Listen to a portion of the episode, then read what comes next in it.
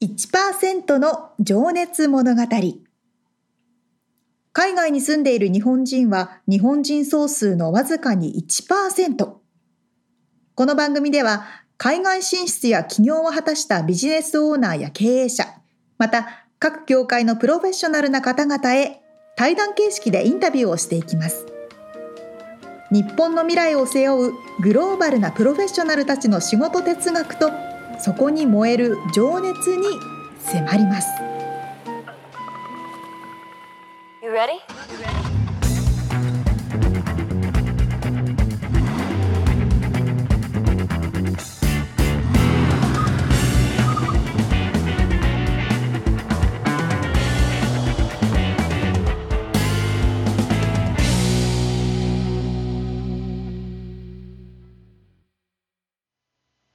こんにちはこんにちは。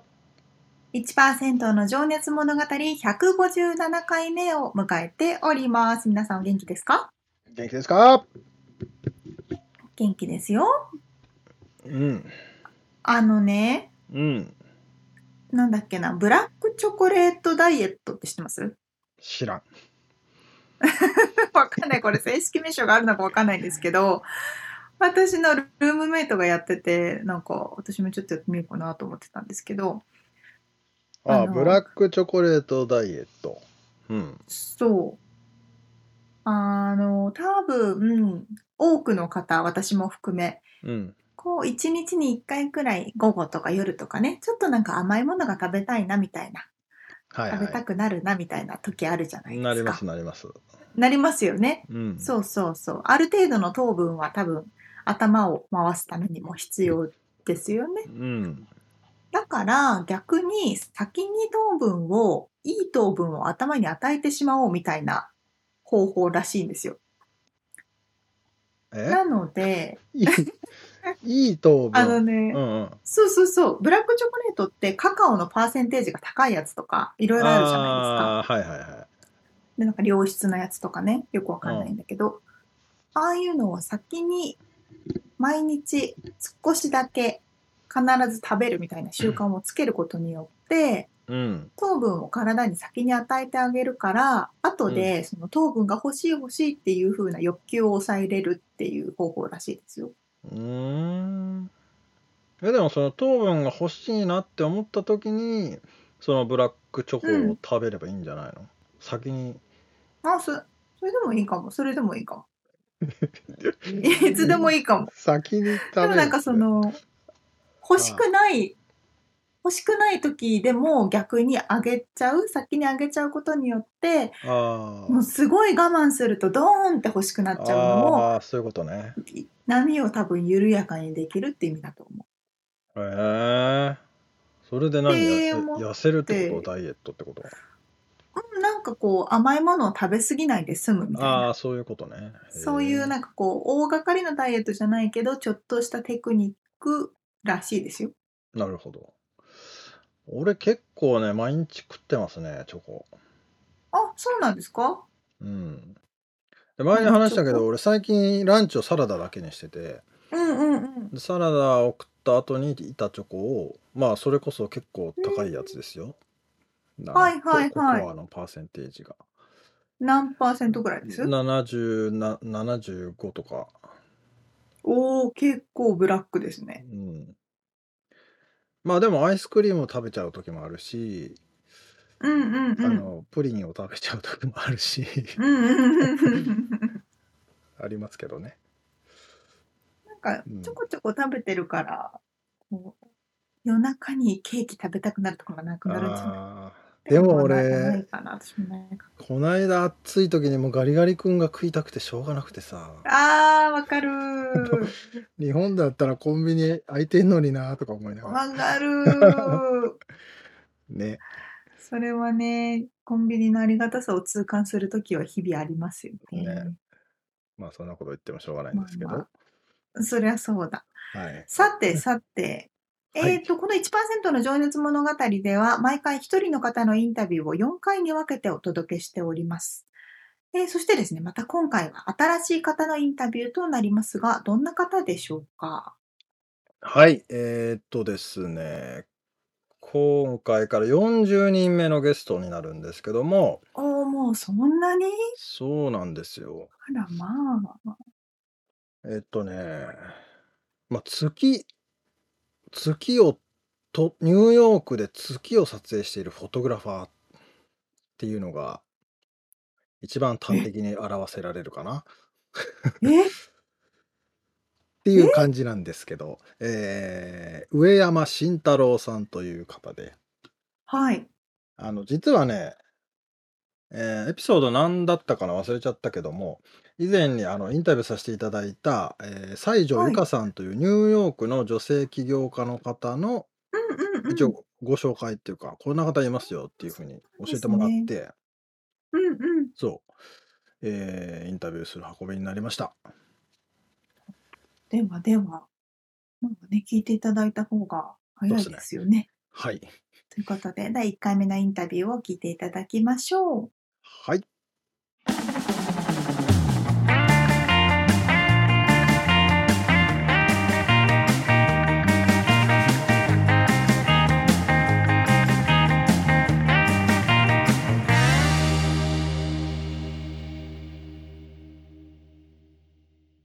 はい、えー、1%の情熱物語今日が40人目のゲストになります今日はですねニューヨークでフォトグラファーとして活躍していらっしゃる上山慎太郎さんにお話を伺います上山さんよろしくお願いしますはい、よろしくお願いします。はい、えーニューヨークからということでね僕はまあロサンゼルスなんですけど今ねズームでちょっと顔を見ながらお話しさせてもらってるんですけどはい、壁紙が月夜の写真で素敵な壁そ紙うなんでですす。これ実は朝なんですね。あ 朝ごめんなさ朝いなんですね。朝夜じゃないんですね月夜じゃなくてなんそうて言なうんんでだすよ。月が昇ってる朝はい、あの日が昇る前なんですけども、日の出前ですね。なるほど私も月を取るまでは朝に昇る月があるなんて知らなかったもので。ああ、なるほはど。いや、素敵三な日月は朝に昇るんですね。なるほ ど。これ多分ね、ウェブサイトにね、載ってるんで、皆さん、ちょっと後でリンク貼っときますね。まあ、ちょあっ、とよろしくお願いします。見てください。 はい、じゃあちょっとね、フォトグラファーということで、まあ、あのーどんな感じなのかなってイメージは皆さんつくと思うんですけど、ちょっとあの、最初に上山さんの方から、はい、あの、自己紹介がてら、あの、はいお仕事のお話伺ってもよろしいですかはい、あのニューヨークベースでローカルでフォトグラファーをしてます上山慎太郎と申します。はい。えー今日は皆さんよろしくお願いします。あのーまあフォトグラファーということで簡単に、あのー仕事としてというか、まあ、商業用としてのフォトグラファーっていうのと私自身がそのコンセプトというかそのアーティストとして一つのテーマを持って取り組んでるアーティストとしてのフォトグラファーっていううん二面性を、えー同時並行で進めています。なるほど。はい。で、商業用フォトグラファーとしては、えーまあ、ポートレート。私自身はやっぱりニューヨークに住んでるっていうので、そのニューヨークにいらっしゃる日本人とか、ニューヨークで活躍する日本人もいらっしゃるので、でそういう方から、まあ、仕事のご依頼を受けたりとか、うんあと、その作品撮りですね。パフォーマーの方とかも非常に多いので、うんうんえー作品撮りを頼まれたりとか、はい。そういったポートレートをニューヨークの、えー景色をバックにしたポートレートを撮るっうん。ていうのが一つ。はい。はい、であと日本人のその活動イベント講演会とかも含めてそういう大きなイベントですね例えばジャビッチセンターのその展示会とかうんあと、はい、まあ季節ごとのね、桜祭りとか、そういうイベント系とかも撮らせていただいてます。なるほど。はい。大まかにはそういう感じですかね。細かい話をすれば、まあ、バースデーフォトを撮ったりとか、うーん。はい、ファミリーフォトを撮ったりとか、そういうのは、んんんはい、いろいろ話は、活動の幅としてはもっともっと広いんですけども、大きくはそのニューヨークを舞台にしたポートレートと、うんまあイベントっていう感じですね。うんなるほど、なるほど。うんその、じゃあ、商用のフォトとアーティストとしてのフォトを、はいえー活動を、一応そのトライアングルニューヨークというそうですね。看看板看板というのはなんていうのこれはね、あの難しいんですけどね、コンセプトネームって私は呼んでるんですけど、コンセプトねはいあのーよくね、その私自身もその上山慎太郎っていう名前がありながらなぜその、うんうんうんわざわざトライアングルニューヨークっていう名前を使うんだっていうふうに、まあ聞かれるんですけども、はいあのーまあ簡単に言えばその私自身のその気持ちというか熱意というか、うんそういう私はこういう気持ちで作品作りに取り組んでますよっていうのを一言で表したコンセプトネームっていうのをあの作りたかったんですね。なるほどはい、例えばその上山慎太郎写真家上山慎太郎みたいな感じだと何撮ってるのかわかわからないっていうまあそれはそうたでだすね、、はあ、 トライアングルニューヨークって言ったら、なんかニューヨークのこと撮ってるのみたいな、なんかそこで、あの、うん、人々のその心に引っかかってもらえればいいかなみたいな、うん、なるほど、そういうところから始めたっていうのがありますね。まあ、トライアングルというとね三角形っていうそうなんですよあののが皆さん思い浮かぶと思うんですけどそこになんか込められた意味っていうのがあるんですかねそうなんですよ。そのトライアングルっていうのを、えーまあ、三角形っていうのは3つの頂点から出来上がるので、うんその1つ目の、一番最初の1つ目の点は、まあ、もちろん私。うんで、え2つ目っていうのはそのその私の写真を見ていただくその監修者の方ですね。はい、で3つ目の点っていうのがこの舞台はニューヨークなのでニューヨーク。なでるそほのど点を、え3つコネクトを結ぶと1つの三角形が出来上がりましてそこに私のその思いというか、うん活動を写し込むっていうふうに二面性で表した、ね、名前ですね。なるほど一つ目のポイントが上山さんそのフォトグラファーの私ですね収めるはいはいで2つ目がそれを鑑賞する、まあ、えーっとなんだ視聴者というかそうですね、で見ていただく方ですね見ていただく方ねそうではい3つ目がそのニューヨークっていうそうですねまあそうするとそのニューヨークっていうののこうなんていうのかなこだわりというか魅力みたいなのって上山さんの中ではどんなことがありますニューヨーク自身はねあのよくニューヨークってその取り尽くされた街っていうふうに言われるんですけども、取り尽くされた街取り尽くされたもうみんなが取り尽くしたよみたいなああもう全部ほ掘り返して終わっちゃったよみたいエンなパイアステートビルも自由の女神ももう朝も晩もみんな取り尽くされているよとあそういうもんでうニすューヨーねクそうなんですよニューヨークをともう撮るとこないよ写真がってねいう、あーウォール・ストリートも撮ってる、まあ、有名な写真家が撮ってる写真もあるし確かに確かにもう今更2021年にニューヨーク撮ったところであなたは有名になれるななれないようじゃないですけど最近なんかドローンでね空から撮ってるやつとかもいっぱいありますしねそうですねはいそういう意味ではもうそういうふうには基本的には言われるんですけどはいそのニューヨークっていう街自身はやはり変わらないというかそうの、ん舞台は変わらないんですよね。うんただその時代時代に合わせてそのコンテンツが変わっていくというか人々がもちろん変わりますし、うんまあ、ビルができたり壊れたりっていうもこもちろんそこになかったはずの土地にビルができたりとかあった古いビルが潰れたりとか、はいはい、そういうふうにどんどん時代に合わせてニューヨークっていう街はやっぱり来てるんだなっていうのをあの感じましたね。うーんうんでその思いというかやはりニューヨークっていう街は取り尽くされてるとは言いつつもその時代時代で撮るものにはうんものすごくあのセレンディビティというかそのうん一瞬でしか、その一瞬でしか撮れないキラキラしたものがあるんじゃないかっていうのを、うんあの感じますね。うーんうんまあねあの今年今年じゃないか2020年にはね、まあ、コロナ禍のパンデミックでそうですね。ニューヨークの街もねこうすっからかんすっからかんというか 本当にすっからかんでしたね。あの人がいなくな ってそんなこと多分この数十年なかったことですよね。なかったですね。うんタイムズスクエアに誰もいないっていう状態、うん昼間にね誰もいないっていう状態っていうのはありえない話ですよねまさかそんなことが起こるはずがないみたいな、うんね、だから衝撃的なあの絵だったんですけどそうですそねれもあるし今年は2021年は大雪もねあったしありましたね2月の大雪も、ねその辺も多分写真を収めてらっしゃるのを僕はブログで読ませていただいて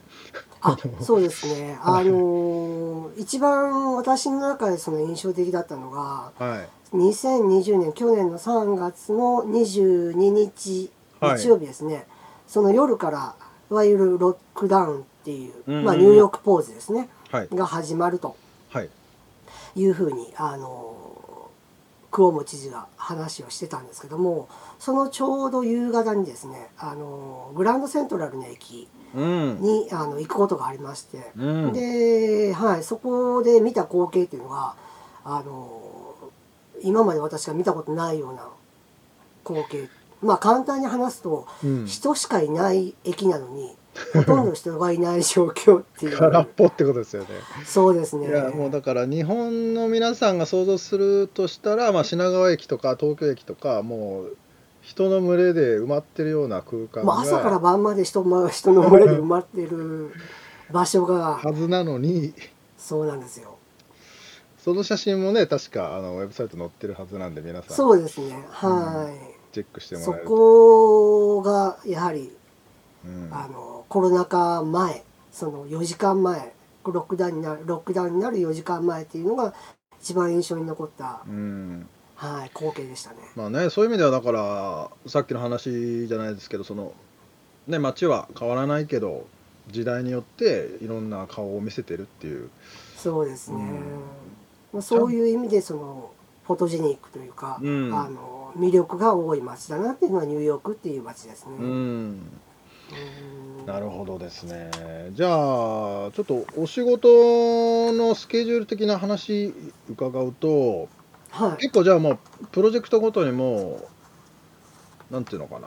別に月曜日から金曜日までこれをやるって決まってるわけじゃなくてそうですねすごいもでうすね本当にイレギュラーですね。うん例えばそのまあこの日に作品撮りをしたいっていうあの連絡をいただければそれまでにそこのあの作品撮りをしたいイメージとかそういうのをう聞きんつつ、下見をしつつで当日に、えークルーゼインに向かうみたいなそういう感じですよね。うんあ今のはポートレートの話なんですけども。うんうんうんうんはい。イベントの場合はね、あの、まあ、イベント会場で、まあ、始まる当日1時間2時間ぐらい前に行ってっていうのはうんありますけれども、うんまあそういう意味ではイレギュラーな仕事が多いですよね。うんねなまあ定期的にその講演会を取っているっていうので定期的にまあ大体この月のこんな時期にはこれがあるなっていうのはありますけど。ああそっかそっかうーんそうですよね例年のイベントであればそうですもんね、そうなんですまよ。あ、でもただそういう意味では2020年は結構イベントがなくなっちゃってもうそうなんですよあの簡単な話3月ロックダウンになる前からうんそのメールがねどんどんどんどん来るんですねあの日本から一応仕事できて取ってもらう予定だったものがキャンセルああそっかそっか5月のそのダンスパフォーマンスのその講演会がキャンセルうんどんどんどんどんキャンセルメールでねえびっくりしましたねイベントごとはもう何もできなかったっすまあ今年もまだ継続中といえば継続中ですけど、うん、ねえまあそんな中いろいろあの上山さん他にもね活動を、えーしていらっしゃってちょっとそこはああのまた掘り下げていきたいんですけどあのおいおいですね。ではじゃあお、えーごめんなさいね話戻すとオフ日とかはいはい作ってらっしゃるんですか自分で。オフ日っていうのは、まあ、あの、空いた、そうですね。空いこたこの、広くここの間に、そうですね、空いたところで、まあ、何かしようかって感じですけども、基本的にその、フォトグラファーで走り回ることが多いんで、やっぱり足腰をね、その、鍛えないとっていうので、おーなるほど自分で、はい、ジョギングっていうか、ランニングをうして、っーんていうのは、オフ日はよくやりまうすね。ーんはニューヨークあとのい。はい。料理を作ったりするのも好きなんで、あえー、そうなんですねうん、お酒も好きなんで、ね。おおーいいですねちなみにお酒は何を飲まれるんですかワインですね、ほとんど。 うーんなんかかっこいいっすよワねインなんかワインが安い。日本に比べまあ日本も安いワインも多いですけどこちらでやっぱり美味しくて安い確ワかイにンねっていうのはそうですねそれはねカリフォルニアもそうですね安く本て当あのカリフォルニアのねワインで10ドル台でこんなに美味しいのがあるのかっていうね本当にびっくりしますねうんついつい飲みすぎてしまいますがですよねでねちょっとあと皆さんに聞いてることではい最近フォーカスしてることまあ、はいこれはまあ仕事でも趣味でもいいんですけどなんかこう力入れてるとかマイブームみたいなことってマイブームですかマイブームこれはもう遊び半分なんですけども、うんなんかもう一つその言語というか言葉を喋りたいなみたいなああ はい、英語を満足には話せないんですけども、うん同時並行でその何かもう一つぐらい話せたら面白いなっていうので、でやっぱり世界でよく話す言語っていうね、まあ、中国語であったりとかうんスペイン語であったりとか、うんでねオリンピックとかねそういうオフィシャルな言語としてはフランス語とかあるんですけど、うんまあ、一番ニューヨークでその多民族な街なのでよくその聞いたりとか、うんはんあのする言語ってやっぱりスパニッシュスペイン語なんですよね。うんうんだったらちょっとそのアプリで遊びながらでも毎日やってみようかみたいな。うんなるほどはい、それを本当にディオリンゴって知ってますかねそういうあ知アってますプリケーション知ってがあ知ってますうんそれのスパニッシュ版をやってるんですけども最近あれでも日本のじ日本人の間でもすごい人気みたいですね料理あそうなんですねうんまそうなんですよあ簡単簡単に本当に気軽に自分でねあの日々のその10問とか20問とか、うんうんあの問題設定してあとはもうそれを毎日やるだけなんですよ、うんうんそうあのブームというかもうあのとりあえず毎日やると、うんもう簡単でも難しくても毎日やるっていうので、えーこれはいつでしたかね去年去年一昨年かな今で400日ぐらい経ってる450日あ449日ですね449日毎日ずっとやってますよっていうマジですかすげえ1年こ過ぎてますねそうなん1です年よ半ええそうでこれをそうどんどんどんどんじゃあやっぱり自分で続けて、うんうんうんななん別に何につながるっていうわけじゃないんですけどねまあでもねもしかしたらそのスペインでお仕事あるかもしれないしまあニューヨークから外れちゃうからコンセプトから外れちゃうのかねいえいえいえそんなことはないですよヨーロッパであの、ね仕事依頼があれば行きますし、そうですよねはいまああの自分でね旅行しながら例えばまあはいはいはあのここ数年だったら例えばミラノとかローマとかパリとかバルセロナとかその辺はね、い、うん、自分でカメラも持って行ってるのでもうんし仕事依頼があった時はここの景色だよなっていうのはやっぱりうんうんうん自分で調べつつ撮影してますね。ああそうなんですねはい、オフでまあ旅行に行く時とかは。でもねはい本当にちょっとでも喋れるだけでやっぱり現地の方とねコミュニケーション取れたりそうなんですよ。何かちょっとこれ何が美味しいのとかって軽く聞くだけでも全然違いますもんねなんかね、はい、ちょっとした言葉を喋った瞬間に、その、うん心が開くうん場合っていうのがあるんですね。そうですよねはうんい。なんかそので、やはり、私たちもそうですよね。日本語を喋ってもらえると、なんかもうちょっと良くしてあげようかなみああたい確な。かに確かにねそれはなりそまうすいう気持ちが出てくる。はこのい。写真の撮る時とかもここ言葉って使うんですか話しかけたりするんですかねやっぱポートレートとかあのポートレートが一番その大変ですよねそういう意味では、ん講演会とかは逆にその講演者の邪魔にならないよううに、んあの音を立てないようにとまあそりかゃ、そうですよねはいそういう会議とかのね写真とかだと、うん例えば国連とかでも撮影したことあるんですけど国連のカンファレンスなんかだともうメディアの場所も決まっていたりとかねここれ以上動いたらダメですよとか。はいはいはいはいこの時間は撮影したらダメですよとかなんかそういうのも厳しくなったりとか、んそういう場合は逆にそう写真コミュニケーション取るっていうよりも全くその逆に音を立ったらダメなんですけどポートレートの場合はコミュニケーションがないといいあポージングができないっていうーそもそも緊張しちゃう方とかもいますもんねカメラ向けられてそうですね、あのファ例えばあの普通に一般の方々のファミリーポートレートうんをその頼まれた時に、うんそのどうしたらいいですかみたいな感じで、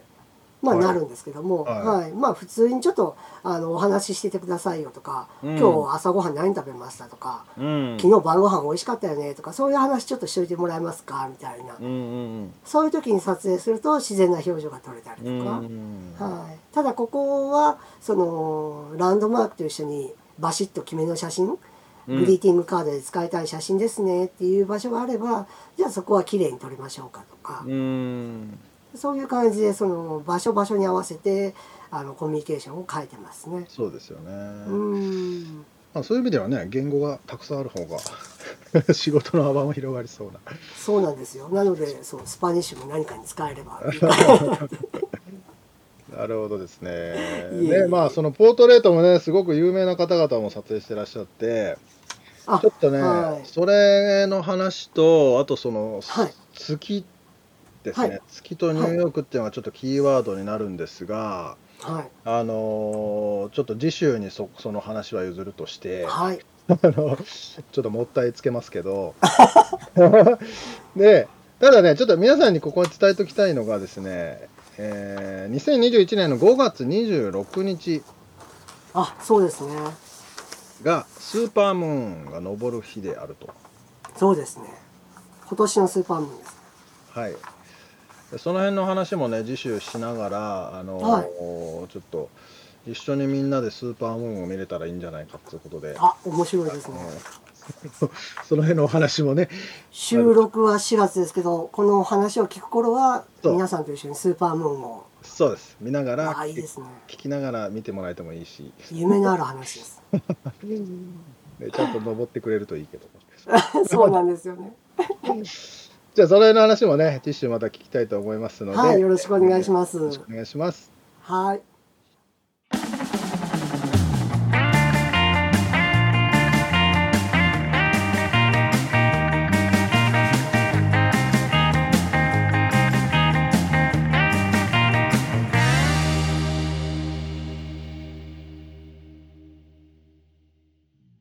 写真家としていろんなものを撮られてはいらっしゃるんですね。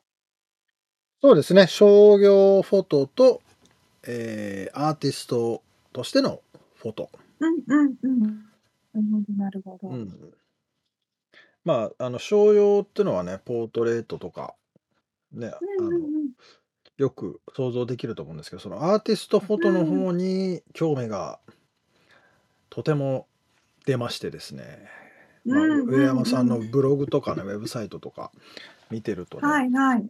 多分ちょっと皆さんリンク貼ってあるんでチェックしてもらえると、あの月とニューヨーク、まあキーワードでちょろっと出ましたけど、うんうんうん。すげえ写真を撮ってるんですね。いやー、すごい。おしゃれだけど自然みたいなうん、感じを、の印象を受けました。ああ、おしゃれだけど自然。うん、なんかこうおーアーティスティックすぎないというか。おお、すごいね。さすが沙織ちゃん。それね、話出てくるわ、後で。お、嘘。 あやっぱそういう風な撮り方をこうされてて、見てる人もそういう風に感じるんですかね。うんススーパーン。ムーンってちなみに興味あるスーパームーンはこうニュースでやってるなとか話題になってるなと思うけど、うん。 別に。と思っあ、でもあります。一回ね、うん。アメリカで見たこと、毎年なんか数年に一回とかありますよね、なんか。基本的には1年に1回。一年に一回か。そうか、一回アメリカに初めて来た時に、サンディエゴの夕,、夕方の道を歩いてても、月が、わかんない。なんて言えばいいのかな。飛び出てるぐらい大きい月を見たことがあって、どこから飛び出て いやわかんどっからが飛び出てるかわかんないけど。るで、調べてたらスーパームーンだった ので、やっぱり普段の月とは全然違うんだなということを、それ、どこから感じ見たまちしなたみにか。高いところサンディエゴの、えー、どうだろう。ちょっと丘の上かなうん。あ、でもだからかもしれない。やっぱりね、そそうのですかね高台から月がうん。出てくるところが大きく見えるみたいで、ああ、そうそうそうそう、そんな感じでした。まあ、そんな話も後で出てくるんですけどね。ちょっと、あのうーんそう、なので、このね、インタビューの日程をね、実はね、あのー合わしたというか、今年は5月うのん26日がスーパームーンなので、おお、2021年。そうね、このエピソードが配信されるのが5月の4週、うん毎週金曜日にわたってなんですけど、なんでね、うんこの話を聞きながら、みんなスーパームーンも見てもらえるといいなと思って、えーいいですね。 4月に日程を組ませていただいたという感じですね。もうそのタイミングだったんですね。はい。うーん。しかしあれだよね。んニューヨークで写真家でワイン、お酒何飲んでますかって、ワインっていうのがさ、 おしゃれすぎ。ねなんかいや、ー隣にピアでもノ2000とか置いてそうだけど。 あ、そうね、そうね。ピアノとか入ってきちゃって、ジャズ聴いてみたいな。なんかそれも、あの、レコードで聴いてますみたいな。勝手にイメージ膨らましてる。勝手にイメージ。でも2020年は大変だったでしょうね。そうなんだよね。うーん。まあ、その辺の話がね、だから、まあ、実際だから商用フォトの方もイベントごとのはそうそうそう2020そう年キャンセルになっちゃってるから、うんうんうんうん。まあ、ただアーティストとしてのフォトに関してはね、えーえーどうしても撮らなきゃいけないと。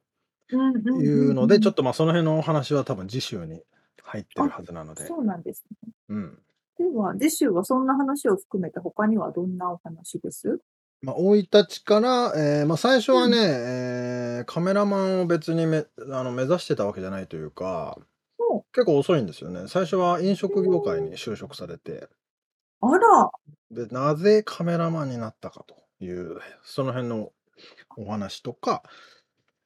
えー、あとどんな感じだったかな。 そうね、だからその一眼レフとの出会いとかね。で、あとその、えーえーまあ、その辺のお話かな。あと月のお話もちょっと入ってます。はい。では、来週も楽しみにしております。はい。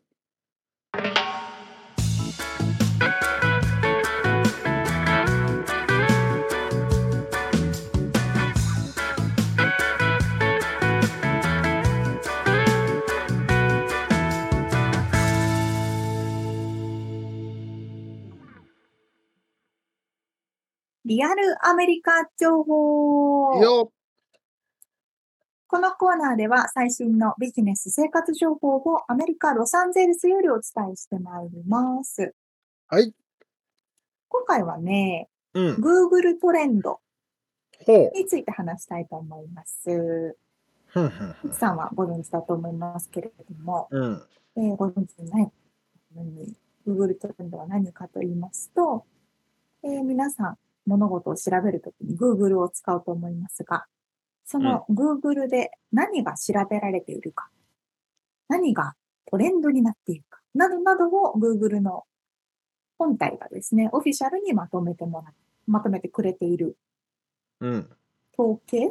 ていう感じかなになりますどんね。なキーワードが多く検索されたか、とかってことですうんね。そうそうそうそう。うん。そうなんです。で、その検索ワードから世の中のトレンドがわかるという感じですね。はい。それで、あのね、年間、年ごとにまとめたものとか、あと地域ごとにまとめたものとか、全世界のまとめとかいろいろあるんですけど、うん。ではわかりやすいところからいきますと、えーまず、2020年というね、大きなことがありました、このなん年。か、あれだよね。日本の流行語大賞をイメージすると近いのかああな。、そうそうそう。のリアルな数字版そうってだ感ね。じ Google の話だね。そうそうそう、誰かが選ぶというよりも、みんながリアルに調べた数って感じ。うんはいはいはい。では、これ、世界全体で調べられた2020年のナンバーワンキーワードは何でしょう、みつさん。 COVID-19 じゃないの。はい。その通り、コロナバイル うスん、コロナウイルスでございます。そりゃそうだよね。そりゃそうでしょまあ、しでではもで世界というと英語が英語でってことだよね。ああ、どうだろう。もしかしたら日本語も入ってるかもしれないですよ。その翻訳したものをまとめてるのかもしれない。あ、そういうことほうほうほうん、かもしれないですね。そこはどうなんだろう、確かに。では、アメリカの2020年のナンバーワン。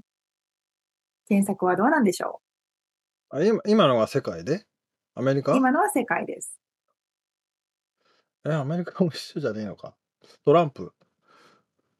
そう、私もね、絶対コロナウイルスだろうと思ったんですよ。うん。あではなくて、エレクションリゾルツ、いわゆるあ。選挙の結果が第一位。近い、近かったね。近かった、近かった。ちなみにね、日本はね、やっぱコロナウイルスとかそんな感じだったんですけど、志村じけんゃだねあ、アメリカの、志村けんじゃないんだ。あ、そうそう、あの、人物名とかっていうことごとにも調べられて、人物名の中には志村けん入ってましたね。ああ、そうですか。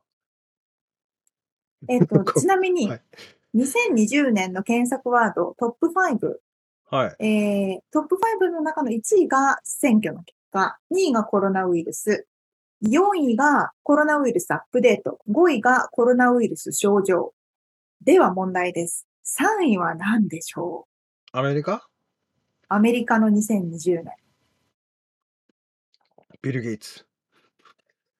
なんこれはだからで人物像か。あ、人物名か。あごめん、ちょっともう一回あ、でも人物名もね、入ってきますよ。人物名でもいあそういし、これは全てをまとめたもの。えーっと何でもありなんだそれは何ヒントは、あの、えーみたいなやつうん、ヒントは、あ、確かにな、言われてみればそうだけど、あ、ここまで影響力あったんだねって感じ。ちなみに人。えー物です。あ、じゃああの人だ。ブラック・ライブス・マターのジョージ・フロイド。あジョージ・フロイド。違うんですよ。正解を言いますと、3位はコービー・ブライアント。ああ、コービー亡くなったのって2020年か。あ、そうか。そうなの。コロナが始まるちょっと前というか、そうか、直前か。そう直か。前だったんで、でも、これが本当に3位に入ってくるっていうぐらい多分影響力があるんだなって思ったのは、うん1位が選挙、2位がコロナウイルス、3位でコービー・ブライアントですからね。 へーもう俺も調べたかもしんねうん。私も多分ね、調べ た。え。ねでね、ちなみに6位。これはあの、みんな、みんな、あの、必要に迫られました、2020年。っていうもの。トイレットペーで、あ、あーでもね、考え方と しては、まあ、パー。トイレ近いットサーペービパスー。は調べねえか、さすがに。あ、ワワクチン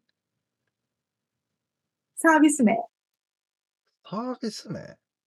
うん。みんなでロックダウンになりましたよね。ロックダウンになった瞬間、みんなお仕事がリモートになりますよね。あ、これないと仕事ができない。あ、ズームって ことその通りです。第6位、 ズーム。あ確ーかでに。もな、確かに調べたよね。最初は。うん。ねえ使い方は分からない方も多かったでしょうし、うん。調べましたと。で、7位が誰が選挙で勝ってるか。8位がナヤリデラ。彼女も亡くなった方ですね。あの、うん女優さんかな。で、9位がチャドウィック、えー、ボーズマン。この方も亡くなったあの、ブラックパンサーの方。ああ、へえ。で、10位がプレイステーション5。はやっぱりこれみんな、ロックダウンになって家でやることを、あ。あそういうことか。まあ、やっぱゲームみたいなことかな。新しく出たからとかじゃんなんかあれでもすごいねでもそこにプレイステーション入ってくるってすごいことだよねすごいですよね。あの 日本のまあ会社の日誇る本べのきやつが、うん、 アメリカの2020年のトップ10に入ってきましあたあ。すげちえなみに日本のトップ10はと言いますと、えー、あーあ1位コロナワイコロナウイルス、うん2位大統領選挙、なんでさこれ日本の人そがさアメリカの大統領選をここまで気にするんだってす不思議だよねすごい ですよね。そうなの。なんか、アメリカに住んでる日本人よりも、日本に住んでる日本人の方の方が情報こえ詳しかったりしますそかうらね。そうそう。だからニュースでさ、そうそうずそうそっとやっう。てるじゃんね。ほんとうん。他国 のさあ、大統領のニュース、一日中やるかとか思うけど。そう、あの時確かにねすごかったもんね、本当に。あの時ね、 すごかったもんね。で三位がとかあんま知らんけど。そう、そうね、多分ニュースの報道がうち。の時刻でも、おかんとのかでも言ってたからね、そんなことね話話したこと今までなかったと思うんだけど。やっぱね、メディアの影響っていうのは大きいんでしょうねう。ん。で、4位が鬼滅の刃。あーあ。ちょうど明日から LA もシアターで公開ですね。そうなんですね。うん劇場版。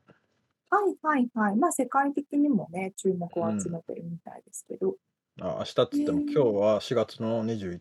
日ですけうんど。うん。はい。 5位、で、5位。うん。集まれ動物の森。ああ。やってたそう沙だね織ちゃん。私はやってないけど、私のルームメイトとかはずっとやってましたよ。うん。あ俺もやってないんだけど。みんなねねやってる人はね、すごいハマってたみたいですよね。えー、次、6位。シャープ、マスク。あシャープがマスクを作ったからってことだよね。あそういうことか でもそれ7位が、はいはい。すごいですね。こんなに上に入ってくる。あの7位が台風10号、8位が GoTo、9位がユニクロマスク、10位が Zoom なるほど。です。まあでもほぼほぼコロナ関連ですね。まああと選挙。そうですね。ほぼほうぼんほぼほぼコロナ関連のうん2020年という感じでしたけどね。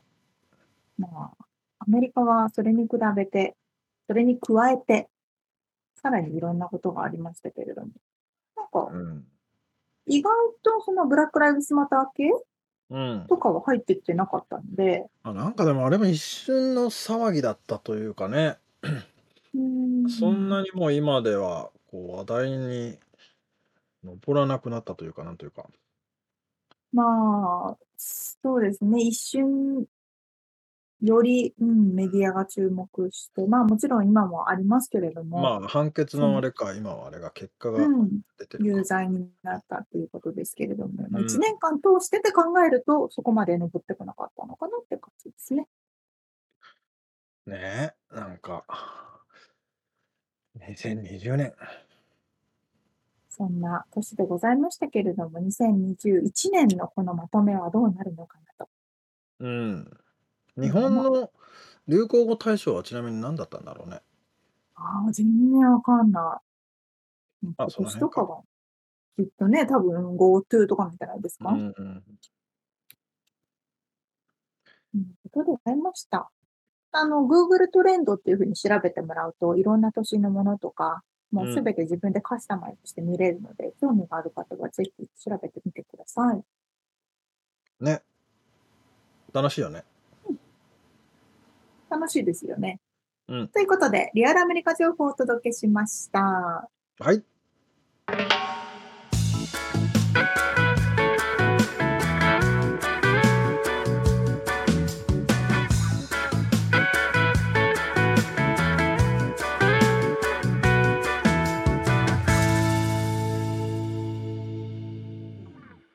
では、締めのコーナーです。質問。質問。えーい最近ちょっとね疑疑疑問に思っているというかうん、誰かに聞きたいなと思っていることがあったのでお答えしましょう。沙織ちゃん料理するよねします。あのー色合いとかはき気にするかなうんすごいします。でさ歯ごたえも気にする歯ごたえめっちゃします。あそうなんだやっぱいや俺さうん。多分あんまり料理しないっていうのもあるんですけどセンスが多分ないんだけど、うん。見た目とか歯ごたえとかうんを考えたことがなかったのね。おうえいやそのあのあのあの料理に関してね、うんうんうんううんん。でだから例えばさ皿お皿なんかもう色とかどれでもいいし、大きさもどれでもいいしおーなんならタッパーのまま食ってもいいし出た、それ、それね、そこ一番ポイント。うんそういや そうそれ絶対やばい。そういうのがうちの妻から言わせるとも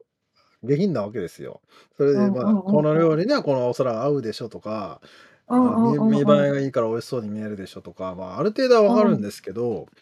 ほんでその歯ごたえとかもさその野菜の切り方とか、はいはいはあいのは大い。きさとか形とか、うんうんうんあそここれとこれがあるからこの箱ここはこれでしょみたいなのが、うんうんうん。あやっぱあるんだね。ないんだ、ない人もいるんだ。いやでもね、じゃあそれね俺奥さん楽でいいですよ。いろいろ言われなくていいから、すごい楽だと思いますよ。そうかね。でもそれ、うん、それだからは。うんそこまでやっぱ気にしてるんだと思って、いやーなんかすげえありがたいと思いと同時に自分のなんか今までの人生でなんかもったいねえことしてきたなみたいな もうね反省もまさに含め。まさに昨日その話を頭の中で思ってたことがあって、うんあの、爆弾っていう、とろろとマグロと納豆とか合わせた爆弾っていうのがあるごちゃごちゃに混ぜるじやゃないですかつね。うん。そう、ぐちゃぐちゃに混ぜて、とろろ納豆、日本だとオクラとか入れたりとか、あうんうんとう、んマグロを入れる。で、混ぜるんですけど、私ね、あの、たくあんを買い忘れちゃったんですよ。あまさに、あの、柔らかいものの中のたくあんの存在感と歯応えといったら、あれがなあるかないかでもあ。う、もうね、百獣の差なんですよ。そうだね。あ、でも、全然違うでしょっていう。あ俺でもね、以前の俺ならそれ気にしないな、しなかったな。あそうなんだ今なら、今ならわかる、言ってることがとても。あ、わかり ますそうでしょもうすごいショックで、あもう本当家帰ってきてから落ち込みをね、 あ、いや、なんて買わなかったんだろうっていう落ち込みは半端なかったっていう。 あーそれね確かにね、言われてみればきっと、そういう風な感じでね、歯応えを気にしてるんですよね。そうそう、だからさ、俺でも居酒屋でバイトしてたこととかもあったりしてさ、一応厨房にいたこともあるわけよ。だけおど、うそんなこと全く考えてなかったからさ、使えねえ、買ったんだろうな、俺とか思いながら。うん、厨房には行っちゃいけないんです ね。だから世の中の、そのシェフたちは、うん。まあもちろん味にはこだわるだろうけど、やっぱりそういう見た目とうんうんうん歯応えまでも、どこまでもこだわっているんだろうなと思うと、なんかすそうげでえす。申し訳ない気持ちになってきてね、いろい ろ。確かにね。そうですそんなよこ。とあ知らなかったの、上に乗ってるちっちゃいネギとかね、あの上に乗ってるごまとかね。そうだあかられもそう計いう算こさとれてますかからってね。ガテンが言ったわけよ。そう感じない人もいるのか。なるほどね。そうかだかそらねうか。まあ、もしこれを聞いて、で、そういうガサツなね、タッパーで飯を食ってる人がいたらね、多分あなたはもったいないことをしてますからね。 確かに。で、今伝えとこう。そうそう、だからそういうことを知る気にすると、そうね、世界がふわっと広がるかも。そう、もう一つ一つがね、楽しくなってくる。そうね。そう。 おめでとうございます。あーありがとうございます。今更感ありますけど。よかったです。 はい。気づいていただいてよかったです。はい。はい。